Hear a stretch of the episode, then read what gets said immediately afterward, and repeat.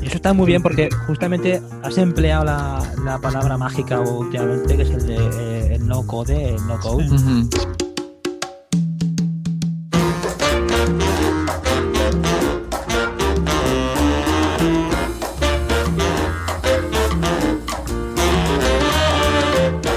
Y eso es una tendencia que me parece muy, muy fuerte. Que la gente pueda lanzar cosas rápidamente. Con herramientas. Y estábamos recopilando ahí en República diferentes herramientas. Entre ellas una que yo no he probado, tengo pendiente, que es Webflow. No sé si lo conocéis. Sí, Webflow. sí. Sí, de hecho Y- me entraron, lo comenté en un episodio, me entraron para que le hiciera promo. Ah, eh, pues no la he probado, pero me parece un- una herramienta que vista así desde fuera, pues oye, si te soluciona, mm, o sea, para gente de marketing o gente que, Sí. pequeños empresarios o gente que hacer su página web o su proyecto, Hablando de... eso, eh, el Airtable and Company y todo esto, me parece que son herramientas muy potentes para lanzar proyectos. Sí. Hablando de forma burda, el Webflow es como si fuera una, un Photoshop que tú te maquetas visualmente la, la web y luego se hace funcional, básicamente.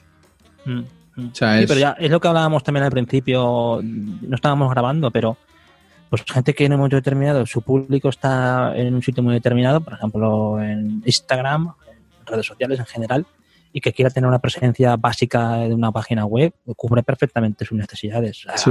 Y luego te dan sea, con la página web con en HTTPS, con tu hosting, con Sí, tu sí. dominio, es decir, que te- es el paquete que muchas veces vendemos en desarrollo web y lo intentamos de alguna forma meter dentro de otra cosa, pero que tampoco le genera valor al cliente final. ¿eh? Sí. ¿Pero qué quieres vender? ¿TPV? Perdón, Antonio, ¿qué quieres vender? ¿TPVs o cosas así? ¿O cómo Sí, son TPVs, Mm. impresoras térmicas, em, pistolas de... Sí, al final es... el- mm. Sí. ¿Y el, ¿Y el software? O sea, ¿le vas a vender con el software No, ya metido? No, no, no, no. no. Pues ese es el fallo, ¿eh? Porque Sí, hay sí, hay sí. un software súper específico dependiendo del sector donde sea. Es decir, si es hostelería, o sea, ya eso normalmente cuando tú vas a comprar, yo, yo te lo digo porque tengo un amigo que es de que es del sector, ¿vale? Eh, entonces, lo que te provoca es que tú normalmente eh, tiene que ir asociadas las dos cosas.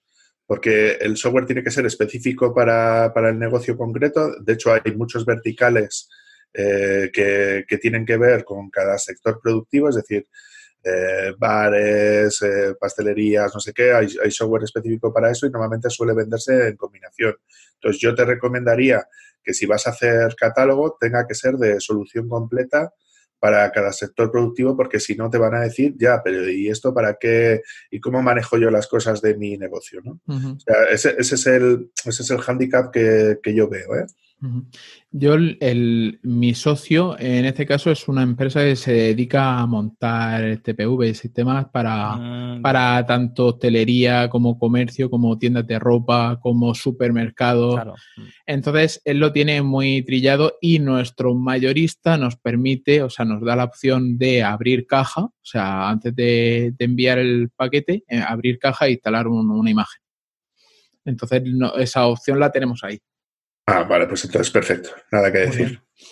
Sí, entonces en segundo plano estoy elaborando el pacto de socios, ¿vale? Para que, que todo quede claro, que como he tenido malas experiencias en el pasado, pues cuanto mejor esté escrito y más claro esté todo.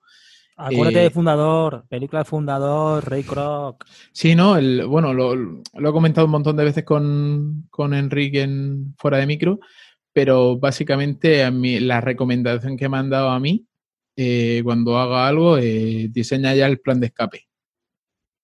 O sea, O sea, métete en, en- en una cosa así con el plan de escape bien diseñado. muy, muy plan buen de fuga. consejo, ¿eh? Muy Sí, buen es una buena idea, ¿eh?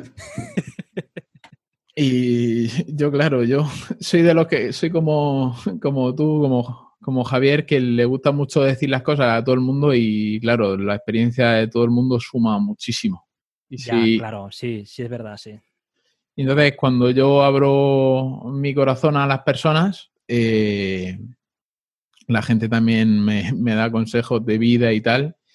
Igual que me han comentado muchísimas cosas y una de ellas es eso, el, cuando te metes en un negocio con un socio, testea el socio, que eso ya lo sé, sí. lo he vivido yo en mi, en mis carnes, que es testear bien el socio para ver si está, que, si, si se desa o sea, porque fuera de, del trabajo todo el mundo somos muy amigos, somos todos muy buenos, pero hasta que no empieza a rodar la máquina no sabes si la otra persona va a correr a tu velocidad. Hmm. Entonces yo con este socio ya he visto que corremos los dos a la misma velocidad, solamente tengo que ver si los dos tenemos las mismas cosas en la cabeza. Y entonces, pues de momento va todo bien. Ya hemos ido a visitar al mayorista. Eh, todo, de momento va todo muy bien. estoy muy contento, pero da igual. Quiero que las cosas estén por escrito. Y, muy bien. Sobre todo porque es eso, que él cuando lo lea y, y con cifra y con número y todo. Y otra cosa que me dijo Enrique fue que, en el mismo documento, el mismo pacto de socios, apareciera también el, plan de disolución. En plan, ¿qué pasa si se tiene que diluir la, sociedad? Sí, cómo se reparten esos gastos también. Sí, sí. Eso es muy bueno. Gastos o, si ha tenido beneficios, cómo se reparten los beneficios. Pero claro, si la disolvéis puede ser que sea porque hay pérdidas. ¿Quién asume las pérdidas y cómo las Eso es, eso es. Yo te lo digo como, como persona que ha quebrado yo te digo que, merece mucho la pena tener ese plan de escape, como dices, y que todas las cosas queden claras y tal, y luego búscate un buen abogado. Sí. Sí. Bueno, y, al final, porque cuando hay dinero por el medio, mm, la gente lo que ha dicho en un momento dado a lo mejor le cambia la opinión. Eh, es mejor que esté todo escrito y, que quede bien pactado en, qué contexto estamos.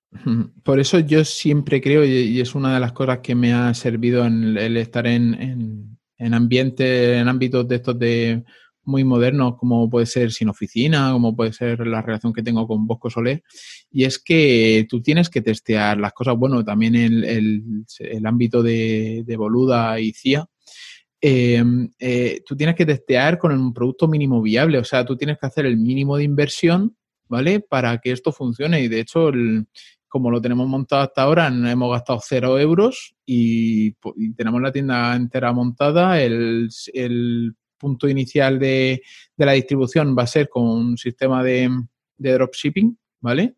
Entonces lo tenemos bien atado. Hemos empezado solo con un mayorista, solo con unas pocas marcas, unos pocos productos sí que es verdad que, conocemos muy bien el sector, sabemos cuáles son los productos que más se venden, sabemos cuál es el software que más se vende, tenemos una serie de conocimientos y simplemente dejarlo madurar, que, crezca orgánicamente, tampoco queremos invertir en, publicidad al principio y, ya está. O sea, no creo que, nos cueste, mm, o sea, que, que tengamos que cerrar porque tengamos pérdidas. Y ahí también hay que apuntar que, a mí la, filosofía esta del producto mínimo viable, que me parece que es súper inteligente porque es, una cuestión de los tiempos y es lo más práctico por el, porque hoy en día montar negocios, mm, el dinero cada vez es más complicado de sacar. Y lo que también me, me, viene mucho a la cabeza cuando escucho estas cosas es, de acuerdo, el producto mínimo viable, me vienen dos cosas a la cabeza. Producto mínimo viable no es una mierda mínima viable. ¿Sabes? Que es lo que muchas veces puede pasar. Hay mucha gente que dice, bueno, sí, producto mínimo viable. No, eso es que sea mínimo y viable, pero no que sea una porquería, porque mucha gente ves algunos proyectos que dicen, macho, no te lo, compro ni, ni harto de vino. Y lo segundo es que también cuando inicias ciertas cosas, hay que ponerse en... Tienes que, tienes que asumir que va a haber un trabajo muy duro por delante. O sea, yo creo que eso es lo que psicológicamente tiene que prepararte para iniciar cualquier cosa. Y os pongo un ejemplo, sin que sea negocio, ¿vale? un ejemplo común, eh, eh, eh, el, podcast, por ejemplo, ¿de acuerdo? O sea, no voy a poner un ejemplo de negocio, un ejemplo de producción de contenidos en el podcast. Será complicado arrancar y será complicado la travesía del desierto de dedicarle tiempo, tiempo, tiempo y que no vea resultados. ¿Cuánta gente abandona los proyectos porque está tres meses, cuatro meses, es tiempo, ¿eh? Tres, cuatro meses dándote, estando solitario es mucho tiempo. Pero es que era, es, es, es, es, la, bueno, por volver otra vez a la película de la persistencia, ¿no? Que decía en la película, ¿no? Persistencia, persistencia, persistencia. Y es lo que al final el protagonista de la película dice en su voz, no, es persistencia. Y es lo que todo el mundo tiene que meterse en la cabeza. Hay un trabajo muy fuerte por delante y que a veces la gente lo subestima. Es lo que yo veo. ¿eh? Y a veces los socios rompen por ahí, porque uno está muy comprometido con el proyecto, trabaja mucho, le dedica mucho tiempo, le dedica mucha energía, y el otro parece como que, bueno, esto es una cosa que es como mi, mi, side project, ¿de acuerdo? Mi, mi, proyecto alternativo, pero yo tengo mi trabajo y mi trabajo manda, y luego mi gimnasio, y, me quiten eso. no, no, entramos en, Es lo que yo digo, tienen que correr los dos a la misma velocidad. Mm. Y, no, que vayan los dos matados, sino que los dos eh, vayan a la misma velocidad. Y mira, y pongo, se me viene a la mente el ejemplo de Minimalism, en el que para uno de los dos socios era Side Project. Y al principio, cuando fundaron, todo el trabajo lo hacía uno y poco a poco se fueron equilibrando la balanza hasta que pasó el otro por delante. O sea, dejó de ser un side project y fue tiempo, o sea, trabajo a tiempo completo para el, para el otro. Pero ellos eh, estaban todo el tiempo eh, corriendo a la misma velocidad. Es lo que, lo que yo digo. Tú puedes, para ti puede ser un side project, pero si el otro, aunque sea su fuente de ingresos principal, eh, pero está corriendo a la misma velocidad que el otro con siendo un side project, pues ya está, perfecto. Mm, claro. Mm. Sí, yo me he encontrado, sí, yo me estoy encontrando más o menos en la misma situación con esto porque tengo claro que necesito eh, encontrar una persona que actúe como de jefe comercial. De hecho, había pensado en meterme en sin oficina para, para ver si puedo encontrar a una persona que sea capaz de llevar esa parte de, pues eso, de marketing y de comunicación, fundamentalmente parte de ventas, que, que yo creo que es la parte fundamental. Y, estaba pensando eso, meterme en sin oficina para buscar un socio. ¿Qué tal vuestra experiencia en sin oficina, aprovechando el tema? Yo llevo dos años ya, tío. ¿Dos años? ¿Puede ser? Sí, dos años, casi.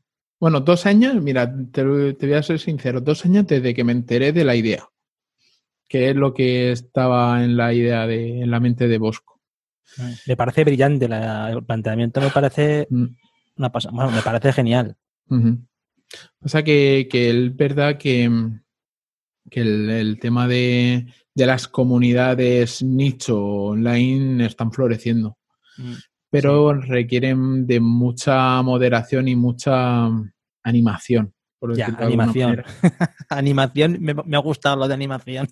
Sí, porque, mira, por, por, ponerte un ejemplo, no sé si sabes quién es Brian Garner el fundador de, bueno, el, creador de Genesis, del framework Genesis para WordPress. Genesis lo conozco, no, no conocía el nombre del... El, pues Brian Garner junto con Rafael Tomal y varios más montaron una, un sin oficina americano que valía un pastizal, creo que era, no sé si eh, eh, para los authors 40 dólares al, al mes. Y la única que se hacía era que los martes a una hora se metían para comentar qué estaban haciendo. Y el resto del tiempo muerto. Y al cabo de los dos meses eh, cerraron. O sea, lo sé mm. porque como Bosco tuvo la oportunidad de, ir a allá, donde en Los Ángeles, y lo entrevistó, pues él, como le habló de sin oficina, pues él le dijo, pues mira, te meto y te doy acceso. Y viéndola por dentro, digo, vaya basura, ¿no? La gente cómo puede pagar por esto. Ver, requiere... La gente en Estados Unidos tiene unos sueldos de flipar. Sí, sí, también. Tienes que tenerlo en cuenta. Sí, sí. Que para ello eso era como el dinero que te gastas en dos cafés de... Sí. Del Starbucks. Bueno, terminando de hablar de, de lo de los MVPs, es porque yo era antes de, yo era como un maker, bueno, por, por formación soy soy arquitecto y las cosas tienen que estar perfectas antes del lanzamiento, por, cuestiones ideológicas, pero me he dado cuenta de que eso lo único que te lleva es que la hostia final puede ser muchísimo más, más grande. Entonces eso es eh, lanzar producto muy mínimo viable, testearlo con un grupo beta, que te lo validen y ir evolucionándolo poco a poco en base a las demandas del, del sector y en base a los comentarios que te hace la gente y también te vale mucho escuchar lo que comentabas tú de escuchar podcast, pues escuchar entrevistas con gente que está desarrollando proyectos parecidos al tuyo te ayuda un montón porque al final estás viendo cómo lo están haciendo ellos, te ahorras su fallo porque te dicen, mira, he fallado en esto, no lo hagas tú. Y te ayuda a, a coger tracción mucho antes. Sí. Muy bien. Hay una cosa que has comentado antes que me, me la ha apuntado aquí mentalmente y me gustaría ponerla así encima del micrófono.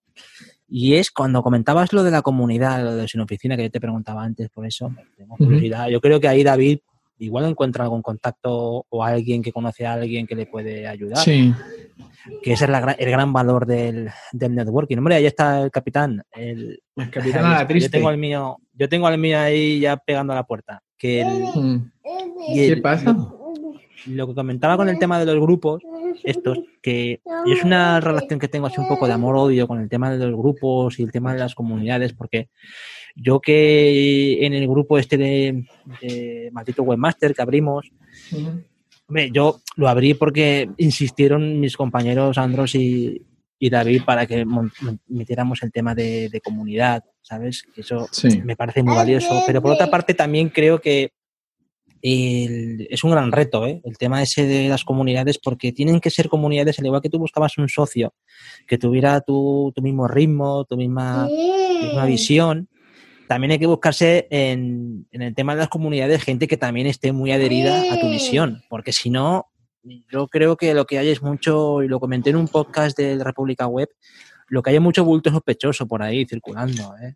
No significa que sea gente deshonesta ni nada de eso, sino que hay demasiado relleno en el mundo este de, de Internet, los grupos y todo esto. Creo que lo que hay que hacer es mucho nicho y grupos muy pequeños para que tengan una visión muy, muy común, porque si no, claro, la gente está muy a la suya y capacidad de dispersión hay a tope. Claro, bueno, Antonio, aquí en este, en este aspecto considero que tiene que el, el creador de, de esa comunidad tiene que hacer mucha cultura de, de comunidad y que la gente que entre, la gente que... O sea, la adquisición de personas sea de forma orgánica, como se ha producido en Sin Oficina, porque al final tú mm, traes a la gente con la que quieres compartir el tiempo. Al final no metes a cualquiera. ¿Entiendes? Ni, ni vas a por su dinero a cuantas más personas mejor. Ángel, ¿me dejas hablar, por favor? y es eso un poco la, la dinámica de que sea orgánico, de que sea el boca a boca y de que Sí. sea casi por invitación Sí. que la gente acceda. De hecho, de hecho, Bosco eh, hizo un podcast que tiene mil episodios, pero dejó de hacerlo porque la gente que captaba era de baja calidad. ¿Mil episodios dices? No, 100, 100, 100, 100. He dicho mil. Hostia, estaba flipando. Digo, hostia, ¿100.000 episodios? Tío, que el boluda ya 1300. No, ya, ya, pero que. Ya, pero no lo hace él solo. ¿Por qué no? ¿Boluda? Mil, claro. 1300 y pico. ¿En serio? Emite cada día, ¿eh? Claro. Es un daily. Ah, vale, vale, vale, es un daily. Es un daily, pero hay que hacerlo, ¿no? Sí, sí, pero ¿cuánto duraba el daily? ¿Dos horas y media? Bueno, como si No, cinco no, minutos, no. tío, todos los días ahí publicando. Aquí llevamos grabando cuatro horas. Hoy. Cuatro horas, pues si lo repartes, tienes para 600 episodios. No, pues, que me parece interesante el tema de la comunidad por eso, porque es verdad que hay, hay que hacer una. eh, eh, como todo en la vida, tienes que saber muy bien tu público objetivo, ¿no? Como si fuera un, un planteamiento de negocio. Pero aún así, con el público objetivo hay elementos que necesitas tener cubiertos. Y uno es la parte esa de, oye, eh, estamos todos con el mismo objetivo dentro de este barco, porque si no, eh, ¿qué va a ser esto? El eh, la comparsa. Pues para comparsa ya están los moros y cristianos, ¿sabes? O sea que no. ¿sabes? Para mí eso es fundamental. Por eso digo yo que el tema de los grupos lo llevo bien y lo llevo mal. Porque yo soy una persona que me gusta mucho participar y llega un momento en el que la gente dices, tíos, o aquí o remamos todos o apago el. o, o apago el, el enchufe, ¿no? O sea que. Sí.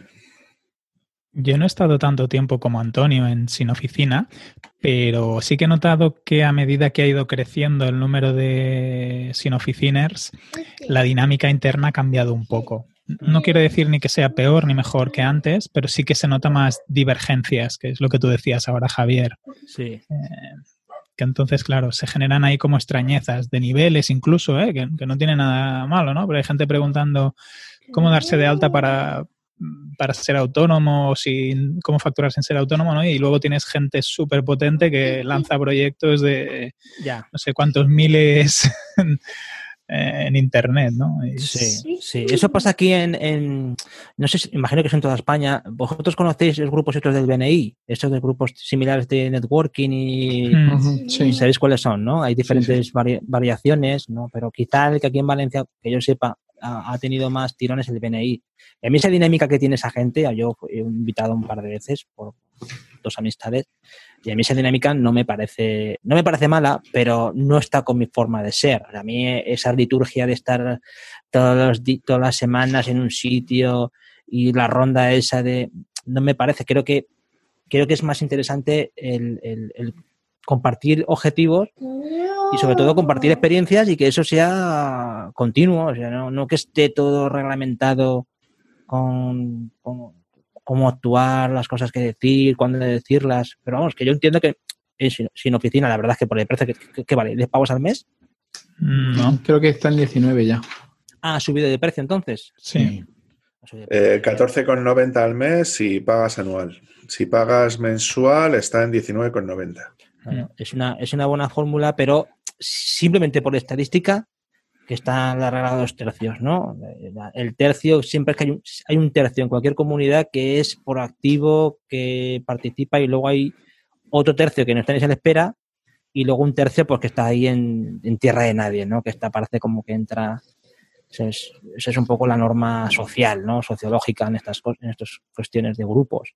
Pero no sé, imagino que sin oficina habrá gente que aporta mucho y luego habrá gente que está de bulto sospechoso.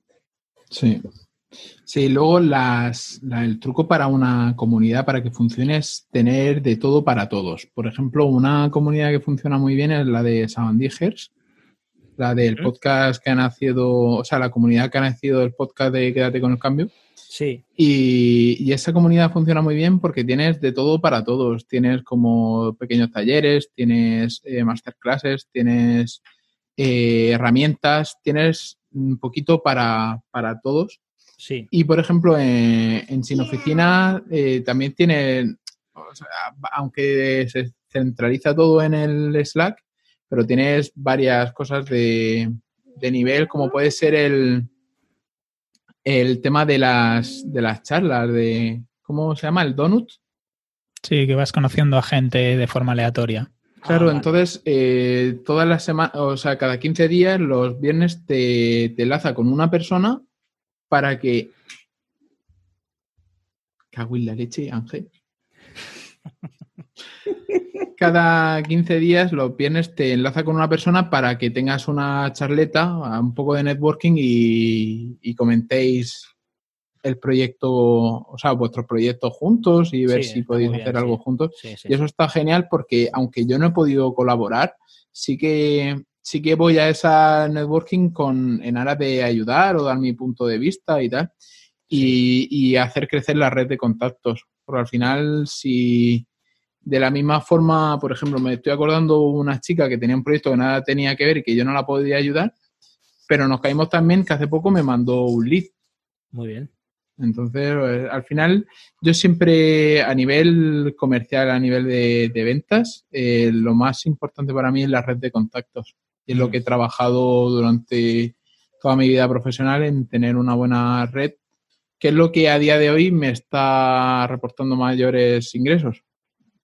Claro, eso está muy bien tirado. Y es una gran enseñanza. Yo, la verdad que es una cosa que siempre comento y siempre lamento no haber empezado antes con el tema de crear una red propia de contactos, ¿no? O sea, eso, y creo que es una enseñanza que para cualquier persona que empieza en cualquier profesión se tiene que poner las pilas. Y nosotros que nos movemos en el mundo este del desarrollo, que parece que hay una tentación como de, de meterte tu burbujita y, y, tú, y tú aprender tus cositas por tu cuenta y y, hacer un poquito de rata de biblioteca eh, no es bueno tampoco, porque por muy bueno que seas, llega un momento en el que tienes que tener un compañeros de viaje, gente con la que colaborar o gente que en un momento determinado te pueda ayudar a lanzar un, proyecto o un, trabajo. O sea, eso que que nadie se equivoque que no, que no está exento de esa parte. Eso es muy castizo, ¿eh? Lo del tema de la red de contactos. Mm. Sí, pero es verdad, tío. Al final la gente va a ¿He dicho hostia? no, Creo que no, ha dicho eso. ¿Has dicho hostia, Ángel? No, ha dicho eso. castigo? no, lo que. Yo... salir. 15 días hacinado. Confinado. Confinado.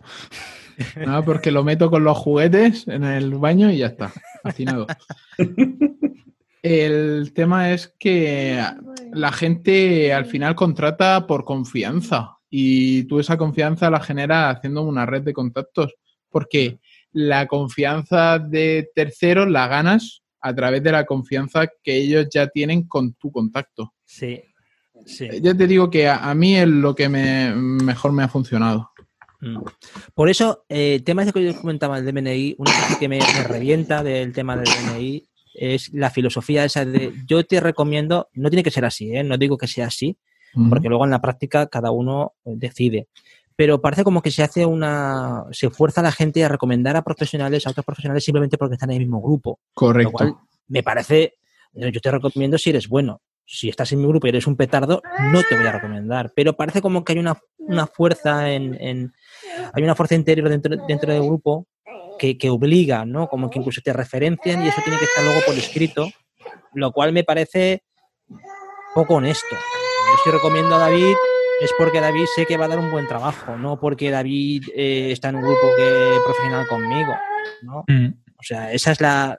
Y el tema de, estos grupos virtuales como Sin Oficina me parecen más honestos porque están más basados en, en lo que tú estás aportando o el conocimiento que tú tienes de alguien real que de una organización cerrada en plan masónico que, que, que fuerza eso.